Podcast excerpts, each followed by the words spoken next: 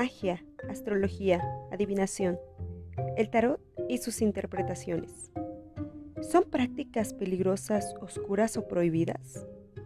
Ideas y nociones que asociamos con lo que conocemos como ocultismo o esoterismo. Yo soy Dulce María. En este podcast desvelaremos temas, creencias y filosofías de todo un lenguaje oculto, místico o científico. Quédate, esto te va a gustar.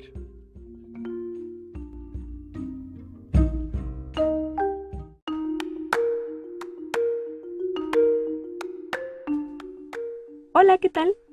Sean bienvenidos de nuevo a este podcast La Cornucopia Indiscreta. Yo soy Dulce María y el día de hoy hablaremos sobre la carta astral. ¿Qué es? ¿Para qué nos sirve? Bueno, pues este es el tema que desvelaremos el día de hoy. La carta astral es un diagrama que le sirve a los astrólogos para estudiar las posiciones planetarias en comparación de los signos. A partir del estudio de los astros, se pretende conocer lo que ocurre en la Tierra, lo que sirve para hacer ciertas interpretaciones que puedan hablar sobre la forma del ser de cada persona y qué le depara el futuro. La carta astral se construye a partir de las características del cielo, entre las que se encuentra la situación de los signos y las casas astrológicas. Si tienes en cuenta la fecha, la hora y el lugar en que naciste, estarás construyendo tu carta natal, que es una carta astral, a partir de los datos de tu nacimiento. Según tus datos natales, podrás conocer tu ascendente astrológico y las posiciones de los planetas, de los signos y las casas astrológicas. Gracias a ella, puedes descubrir cómo eres según tu signo del zodiaco cómo vas a reaccionar ante las distintas situaciones del día a día, cómo te va a ir en el trabajo, la posición que adquirirás en tu familia o incluso cómo te consideran tus amistades. Pero principalmente, esta nos sirve para conocerte a ti mismo a profundidad. En definitiva, te cuenta las características que eres más proclive a tener. La carta astral te permite acercarte a la verdadera forma de ser de una persona, más allá de los secretos inconfesables que quiere esconder o las barreras que construya para que no le descubra. La carta astral está diseñada con forma redonda y consiste en anillos concéntricos divididos en 12 partes que desvelan distintos elementos. A partir de este diagrama se pueden descubrir las distintas relaciones y desencadenantes que existan. Los elementos principales que forman la carta astral son los signos, las casas y los planetas. Estos anillos tienen en cuenta los 12 signos del zodiaco, que quedan representados en los 12 segmentos iguales de la parte exterior del círculo. Tu signo del zodiaco depende del lugar en el que el Sol estaba situado en el momento de tu nacimiento. Y de esta forma es que quedan los signos del zodiaco, empezando por el signo de Aries, Tauro, Géminis, Cáncer, Leo, Virgo, Libra, Escorpio, Sagitario, Capricornio, Acuario y Piscis.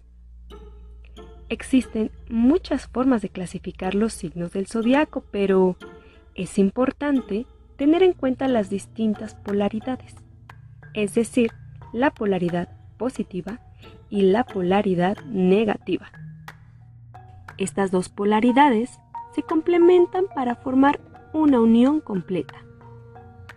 Los signos de polaridad positiva incluyen a los signos más activos, extrovertidos, espontáneos, con capacidad de adaptación ante los cambios y que se relacionan con lo masculino. Y estos son los signos de fuego y de aire, es decir, Aries, Géminis, Leo, Libra, Sagitario y Acuario. Los signos de polaridad negativa incluye a los signos pasivos, reflexivos, sensibles, empáticos y se relacionan con lo femenino, Estos son los signos de tierra y de agua, es decir, Tauro, Cáncer, Virgo, Escorpio, Capricornio y Piscis. Por otro lado, los signos también se pueden clasificar según su modalidad y existen tres, signos cardinales, signos fijos y signos mutables. Empezando por los signos cardinales, que son los que coinciden con el inicio de una nueva estación, lo que les convierte en signos con iniciativa. Y estos son los signos de Aries, Cáncer, Libra y Capricornio. Los signos fijos son los que se desarrollan en el medio de la estación, lo que les convierte en signos muy estables. Y estos son los signos de Tauro, de Leo, Escorpio y Acuario. Los signos mutables son los que se dan al final de una estación, lo que les hace personas muy flexibles y espontáneas. Y estos son los signos de Géminis, Virgo, Sagitario y Piscis. Ahora hablaremos sobre las características de los signos zodiacales eh, según los cuatro elementos, es decir, los signos de fuego, los signos de tierra, los signos de aire y los signos de agua. Empezando por los signos de fuego, Aries, Leo y Sagitario. Y ellos están repletos de energía, pasión, fuerza y entusiasmo. Los signos de tierra, Tauro, Virgo y Capricornio, ellos son prácticos, buscan la estabilidad y valoran lo material. Los signos de aire, Géminis, Libra y Acuario, ellos son inteligentes, diplomáticos y lógicos. Y por último, los signos de agua, Cáncer, Escorpio y Piscis, ellos son más sentimentales, son muy intuitivos y altruistas.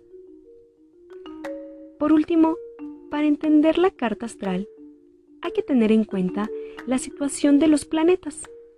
Cuando en astrología se utiliza la palabra planeta, también se incluyen al Sol y la Luna, entre otros, por supuesto. De esta forma, los planetas que tienen en cuenta en la carta astral son Sol, Luna, Mercurio, Venus, Marte, Urano, Neptuno, Plutón, Júpiter y Saturno. Y ellos representan las diferentes formas del ser típicas del ser humano y en las que todos nos podemos ver reflejados en mayor o menor medida. Se pueden clasificar en estos tres grupos, los planetas personales, los planetas sociales y los planetas espirituales. Los planetas personales son aquellos que se mueven más rápido y reflejan la forma de ser de los signos del zodiaco. Estos son el Sol, Luna, Venus y Marte. Los planetas sociales son aquellos que enlazan a cada uno con la situación que le rodea. Estos son Júpiter y Saturno. Y los planetas espirituales son aquellos que se mueven más despacio e influyen en el cambio y la intuición. Y estos son Urano, Neptuno y Plutón. Estos planetas no se tienen en cuenta en la astrología tradicional. Por otro lado, cuando los planetas se mueven por los distintos signos, se relacionan de una manera distinta con cada uno. Esto da lugar a las dignidades planetarias que son las siguientes. Empezando por domiciliación. Esta se da cuando un planeta tiene una naturaleza afín al signo en el que se encuentra, lo que se produce en una gran potencia y energía. Por ejemplo, sería lo que le ocurre a Marte cuando se sitúa en Aries. La siguiente sería exaltación. Se da cuando el planeta y el signo forman una unión estable pero que no es máxima.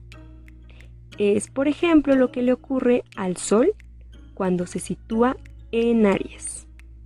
La siguiente, exilio, se da cuando el planeta se sitúa en un signo opuesto.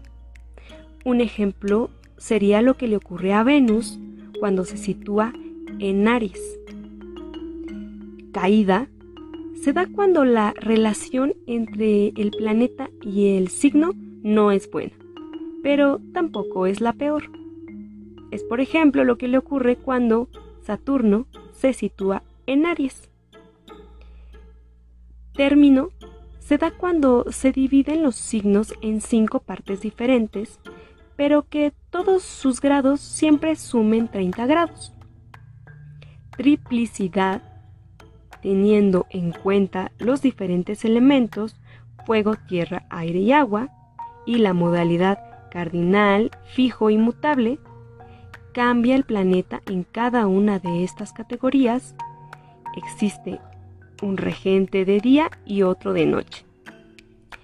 Y decanato se divide en 36 secciones de 10 grados cada uno, lo que significa que cada signo del zodiaco está formado por tres. Los planetas rigen cada uno de los decanatos, empezando por Aries y siguiendo este orden.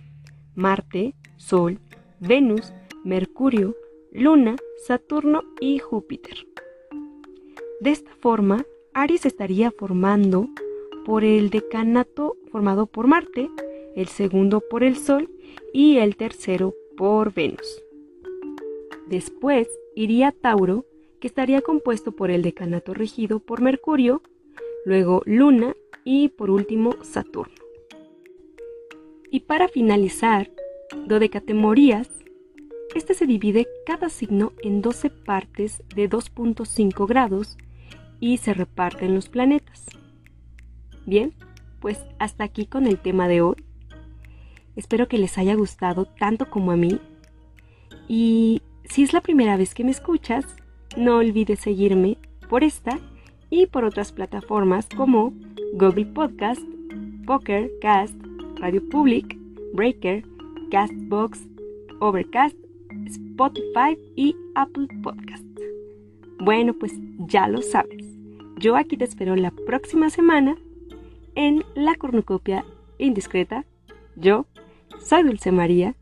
Les mando un beso de lejitos y nos vemos a la vuelta. Adiós.